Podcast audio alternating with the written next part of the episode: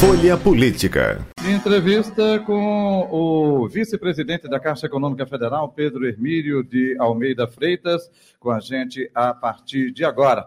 Está visitando a Folha de Pernambuco, foi recebida né, pelo anfitrião, doutor Eduardo de Queiroz Monteiro, presidente aí do grupo EQM, que a Folha de Pernambuco e a Rádio Folha também faz parte. Presidente, aproveitando, eh, seja bem-vindo, apresente o seu convidado aqui. Jota, é uma alegria estar aqui, sobretudo acompanhando um amigo, muito mais um amigo do que hoje uma autoridade né, no setor financeiro, na medida em que, fazendo justiça aí, é uma longa e duríssima jornada. Pedro mereceu a confiança para ser vice-presidente da Caixa Econômica Federal, uma vida completamente honrada, limpa, de muita luta, de muito trabalho conhece como poucos a nossa realidade, a experiência do Banco do Nordeste, os cursos de aprimoramento que fez na FGV. Então, acho que Pedro está com todas as condições, com a experiência, para dar um, para fazer um grande mandato na vice-presidência da Caixa. Então, eu estou recebendo ele aqui muito honrado. Acho que a visita dele, da comitiva da Caixa, que ele trouxe o superintendente, uhum. os seus representantes, ilustra a Folha de Pernambuco e eu estou aqui mais para ouvir do que para falar. é, deixa eu até aproveitar, é, visitando também Diogo Teixeira, superintendente exercício da rede de varejo da Caixa Econômica Federal, Bruno Montanha, superintendente da rede de atacado, não é isso? É, Angélica Bulhões, gerente de clientes e negócios da Caixa Econômica Federal. Acho que eu citei os três aí, não é isso? Presidente Pedro Hermílio, seja bem-vindo aqui à Folha FM. Bom dia.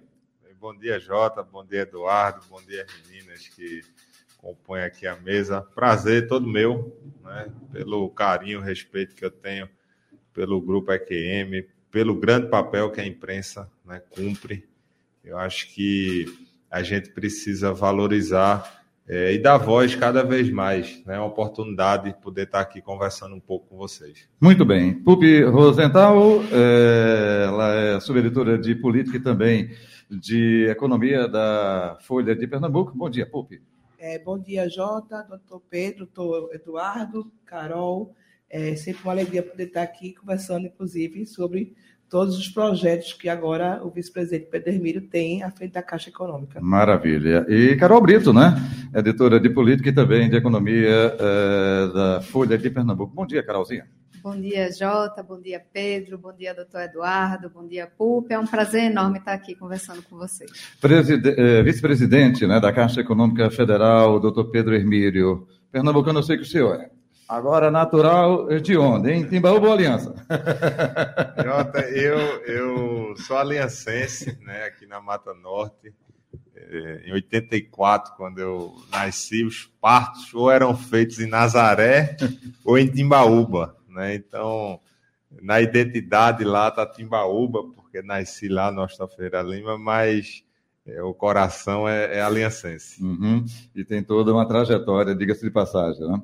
Presidente, eu gostaria que o senhor falasse um pouco justamente sobre é, o papel né, que a Caixa Econômica Federal né, é, faz é, a partir de agora, né, 2024, o senhor como vice-presidente e vice-presidente eh, de agente operador, né? Até para explicar para o nosso ouvinte, para o nosso espectador, como funciona essa vice-presidência. Jota, é, essa vice-presidência tem um papel de representar e ter um mandato em diversas frentes é, ligadas ao governo federal e ligadas a estados, municípios e algumas instituições. Então, a gente hoje detém o mandato para cuidar dos recursos do FGTS, uhum. né? então é, o governo atribuiu isso à Caixa Econômica através do agente operador. Então é uma, é uma vice-presidência que internamente a gente diz que ela é segregada, porque os interesses do fundo de garantia eles precisam prevalecer sobre os interesses da instituição financeira. Né? Ele não é, são recursos que não são de uso exclusivo da Caixa Econômica. Então a gente precisa ter uma governança ali segregada para que na hora em que haja algum conflito né, nessas discussões prevaleça o interesse desse fundo. Então a gente cuida hoje do FGTS, a gente cuida hoje de 30 é, fundos de governo, a exemplo do FAR, que custeou Minha Casa Minha Vida, a exemplo do Morar Bem, que foi criado aqui no governo é, Raquel Lira. É, temos fundos lá relacionados a questões ambientais, é, fundos voltados para microcrédito, então são 30 programas e fundos. É, a questão do seguro DPVAT uhum. é lá também. E a gente cuida dos programas de loterias, né? não da rede de lotéricos, que é um grande braço aí de atuação da Caixa Econômica, mas é, dos produtos de loteria. Então, toda a discussão lá da mega da virada, da quina da Páscoa, essa. Hoje, 50, 53 de... milhões hoje, né? Pois é, é tudo tratado lá na vice-presidência do agente operador. Perfeito. Pupi Rosenthal. É, doutor Pedro, é, o senhor mais cedo estava em conversa né, durante a sua visita e trouxe uma, acho que uma grande novidade, que é a Caixa em busca de uma solução definitiva para o problema dos prédios caixão, que já causou muita tragédia, na verdade, aqui no estado. Esses prédios caixão foram construídos antigamente, sem muita estrutura, e a gente já viu algumas tragédias acontecerem. Queria que você explicasse um pouquinho o que é que a Caixa está pretendendo é, trazer essa solução. Bom, esse é, esse é um tema caro. Né? A gente, quando foi se apropriar lá dos assuntos relacionados a essa vice-presidência, é, um dos fundos que a gente toma conta é o FCVS, né, que é um fundo de compensação ali de variações salariais, que cuida de apólices públicas relacionadas à habitação. E aí, nesse guarda-chuva, você tem um leque ali de cerca de 300 empreendimentos que foram construídos na época nesse modelo e que tiveram ali indicativos de risco de desabamento. Isso, isso se transformou num problema gravíssimo, né? Hoje é acompanhado é, por lideranças políticas do Estado. O senador Humberto Costa constantemente reforça e cobra soluções para esse tema. O próprio governo do Estado está sensível a essa situação. As seguradoras envolvidas à época com as apólices privadas também participam dessa mesa. Existe um núcleo de mediação envolvendo o judiciário, envolvendo toda, todas essas instituições e atores que eu citei, na busca de uma solução. Né? O que a gente está. É, a gente já desenhou, na verdade, amanhã eu vou ter a oportunidade de conversar com a secretária Simone. Tem uma parte da equipe que amanhã vai estar sentada com a desembargadora responsável, outra parte com a seguradora responsável, é que a gente consiga fazer uma entrega efetiva disso. A gente está prestes a iniciar um período chuvoso é, eu comentei mais cedo, a única coisa que não pode acontecer é a gente ter uma tragédia decorrente da falta de ação. Né? São vários entes envolvidos. É, o fundo está ciente da responsabilidade que tem e ele foi constituído, foi criado para isso. Né? Então, o grande desafio é conciliar aí todos, todos esses interesses de forma rápida, para que a gente consiga num primeiro movimento, é, avançar com a demolição daquilo que é mais urgente para evitar essas situações e num movimento já é, de sequência que a gente consiga é, chamar todas as famílias envolvidas nisso, sejam as famílias que estão ocupando ou sejam os mutuários na época que assinaram esses contratos para colocar cada um no seu lugar. Né? Então, o governo tem que ter uma participação importante, o governo federal outra, o judiciário outra, as seguradoras outra, e a Caixa vai ter que ter esse papel de coordenar e encabeçar tudo isso, porque é a instituição que tem o mandato para cuidar dos recursos do FCVS. Então, esse é o desenho, né? O que eu posso me comprometer com todos os envolvidos nesse tema é a celeridade na solução, para que a gente não passe mais um inverno rezando para que não ocorra uma tragédia relacionada ao tema de prédio caixão. A gente está falando de valores na ordem de quanto e quantas, mais ou menos, quantas famílias podem ser. Pô, veja, a, a, gente tem é, um conjunto de 130 imóveis que estão num risco gravíssimo de desabamento. Uhum. Né? Esses imóveis, dependendo da quantidade de, de lâminas que ele tinha na época, ele pode ter até 90 famílias por imóvel. Né? Então você tem aí um público superior a 7, 8 mil famílias de mutuários. Só que você tem parte desses imóveis que já estão desocupados, uhum. outra que é, é foi invadido ali, então você tem hoje pessoas que não são os contratantes da época, mas que por uma situação ou outra estão residindo nesses imóveis, mesmo com esse indicativo de risco. Né? Então, quando você fala de recursos para custear a demolição desses imóveis e bancar a indenização dessas famílias, isso supera a casa dos 150 milhões de reais. Deixa eu colocar um exemplo, vice-presidente. Muribeca, lá em Jabotão do Guararapes é um exemplo, Janga Paulista é outro, não é isso? É, Pernambuco, é, infelizmente, ele tem a maior concentração desses imóveis é, com o modelo construtivo que, que uhum. desencadeou tudo isso. Né? Carol Brito? Importante destacar também, é, vice-presidente, que isso vai ser feito à base do diálogo, né? que vai ser dialogado com as famílias e que vai ser encontrado algum tipo de solução também para abrigá-las. Né? Perfeito. É, apesar de, de ter ali o papel de responder pelo FCVS, é, a gente não vai conseguir construir uma solução sozinho. Isso é impossível. Né? A seguradora tem que sentar à mesa, o governo do estado, o governo federal, através do próprio fundo, o judiciário vai ter um papel fundamental na mediação disso, até porque as partes precisam de segurança jurídica em relação a esse tema. Então, tudo isso vai ser construído. Já existe um núcleo de mediação é, instalado sobre esse tema, então, tudo isso vai ter esse guarda-chuva é, é, da mediação, mas feito sempre com muito diálogo e de uma forma muito construtiva. Agora, presidente, é uma das prioridades dessa nova gestão da Caixa, né? É a questão da modernização e da digitalização de processos. O senhor falava, inclusive, que pode ser utilizada até a questão da inteligência artificial. Como é que vai se dar esse processo? O quanto de eficiência isso pode dar para os processos internos da Caixa?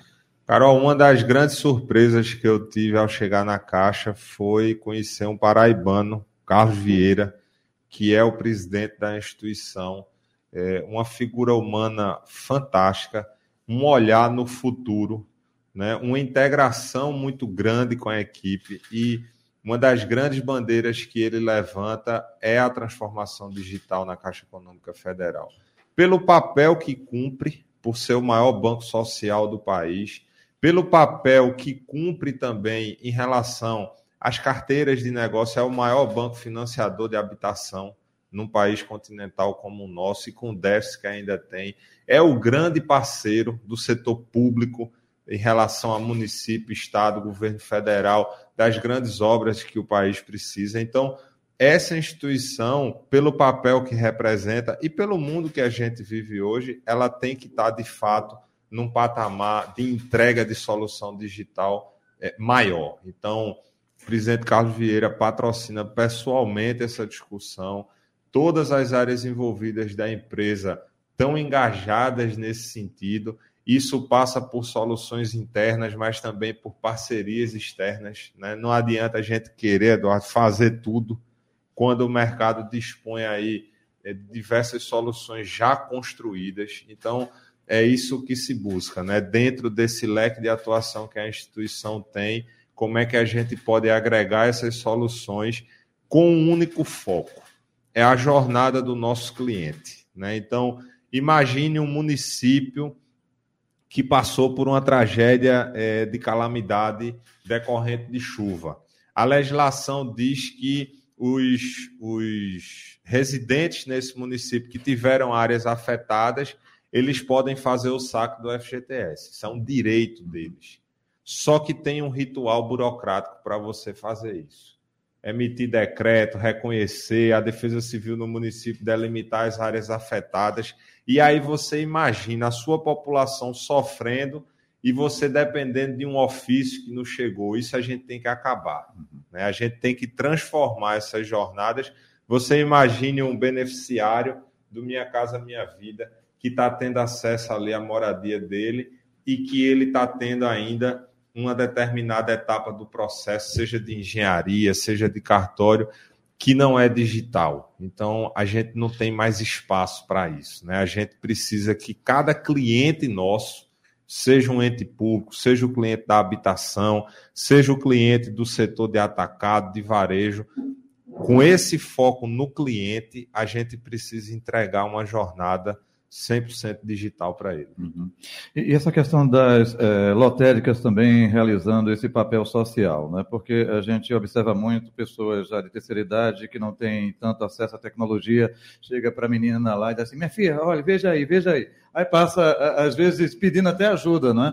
E as lotéricas realizam essa questão social também, hein, presidente? É, Jota, eu, eu tenho um carinho enorme pela rede lotérica, porque meu pai foi lotérico.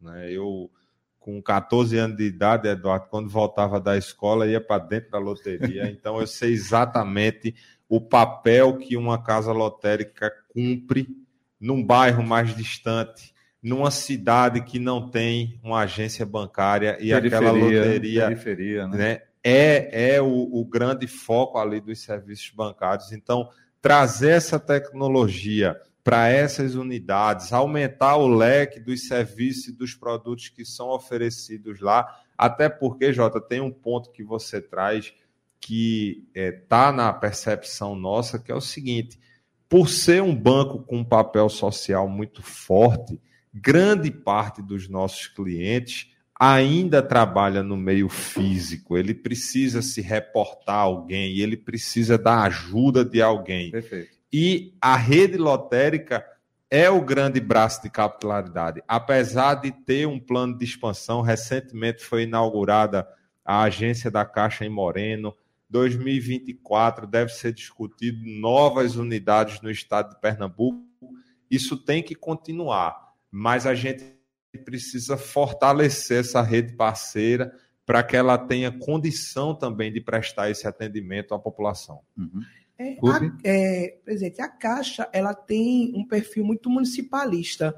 Né? Ela atende muitos municípios também, os estados, mas muitos municípios.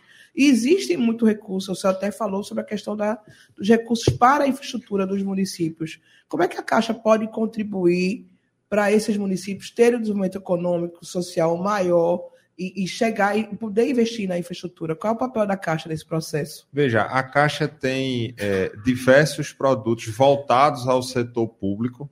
Né? Eu não vou me arriscar aqui a detalhar eles para não cometer nenhuma falha, mas é, pelos números que a gente enxerga e pelo foco que a área de governo dá, qual é a preocupação nossa? Tem municípios que não têm estrutura de receita suficiente para arcar com as despesas normais e realizar os investimentos que a cidade precisa.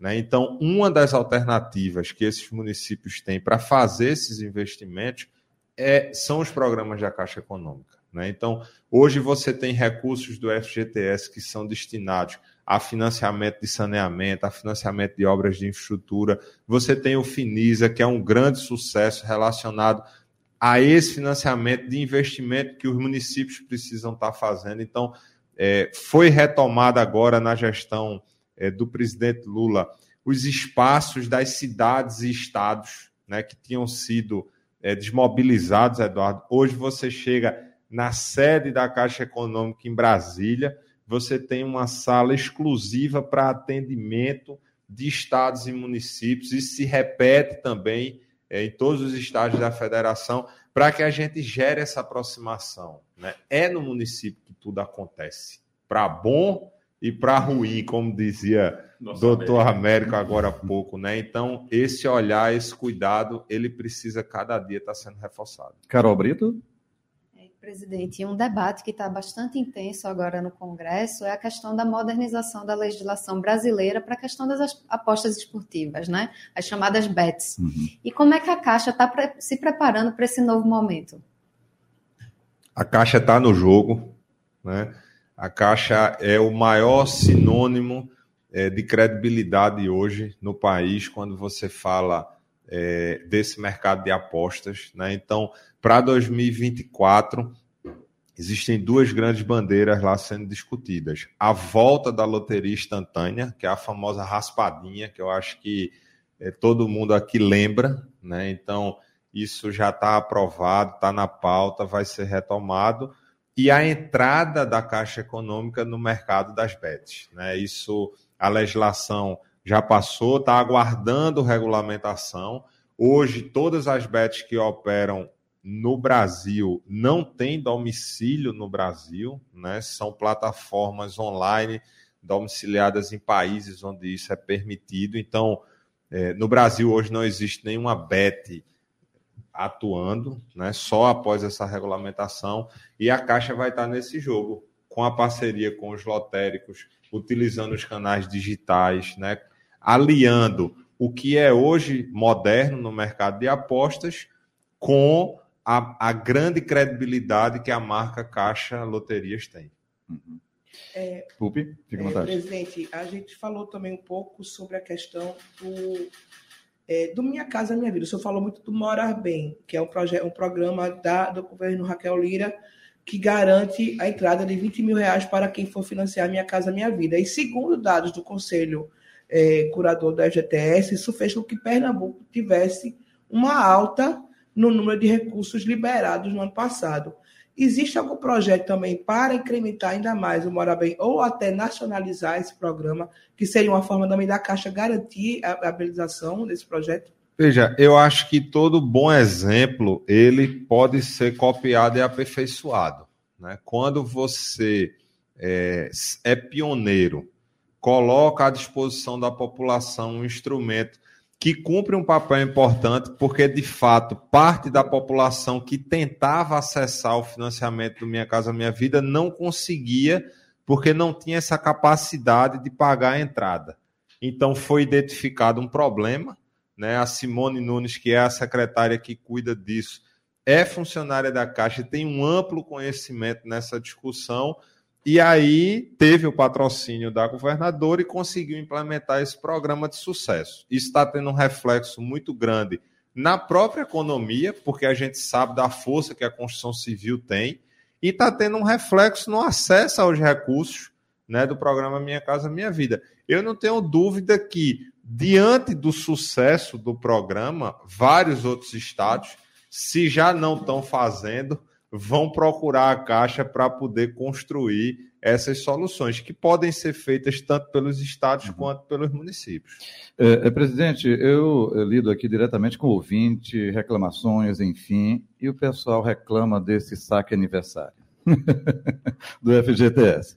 O próprio presidente Lula já sinalizou que poderia ter modificação nesse aspecto, né? O que a gente pode passar com relação a esse saque aniversário? É, só lembrando que o saque aniversário, anualmente, você retira um valor lá do seu fundo de garantia, mas em caso de demissão não pode retirar, é, é, é tem que esperar, eu acho que dois anos, né? Me, me ajude aí, né? Um prazo de dois anos. É. O próprio presidente Lula sinalizou de que isso poderia ser modificado. Como é que está essa situação, hein? Veja, é, Jota, é, esse é um tema extremamente sensível. A gente está com uma agenda na segunda-feira próxima, dia 19, com o ministro Jada, ministro das cidades, é, para discutir esse assunto. Né?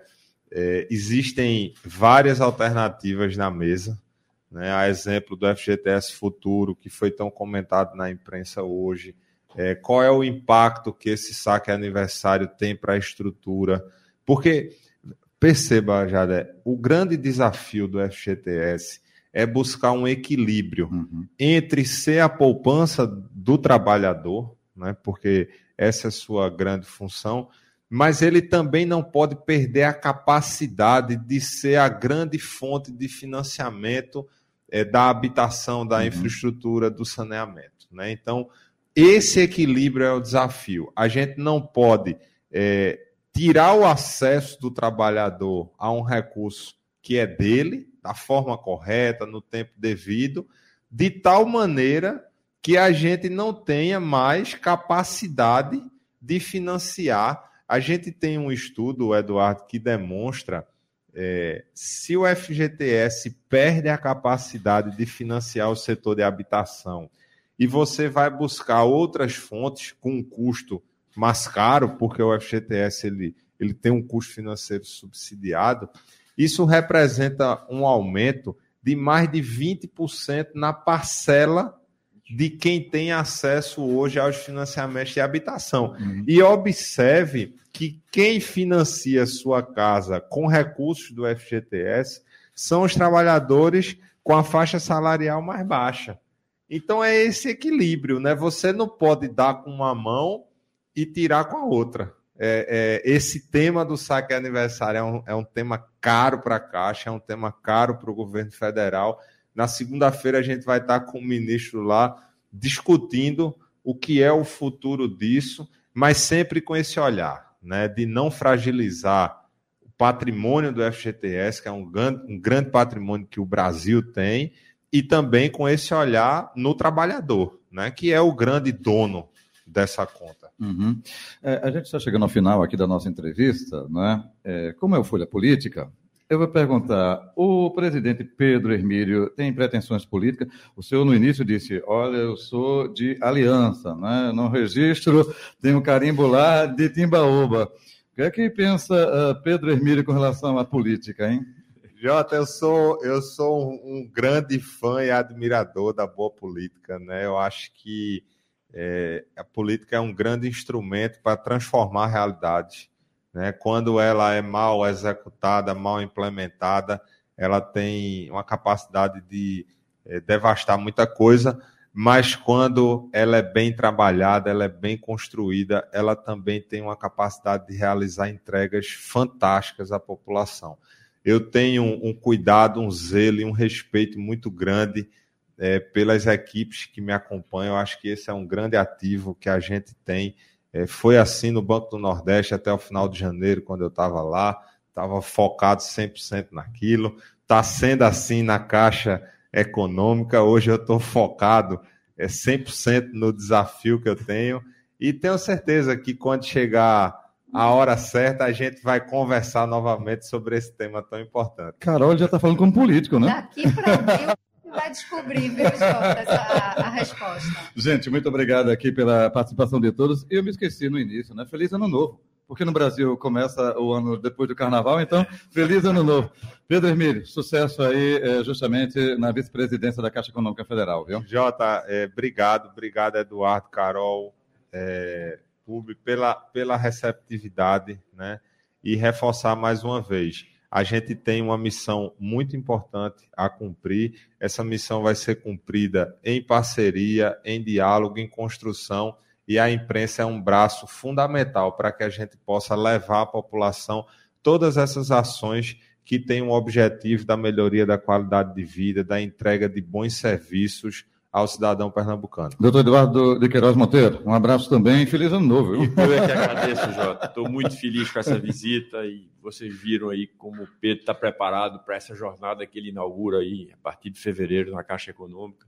Ele vai fazer um grande mandato à frente dessa vice-presidência, eu tenho certeza. Sucesso para ele. Pupi, eh, Carol, um abraço para vocês, até o próximo encontro. Tudo de bom, hein? Até mais, Jota. Agradeço mais uma vez pela participação. Final do Folha Política de hoje. Folha Política.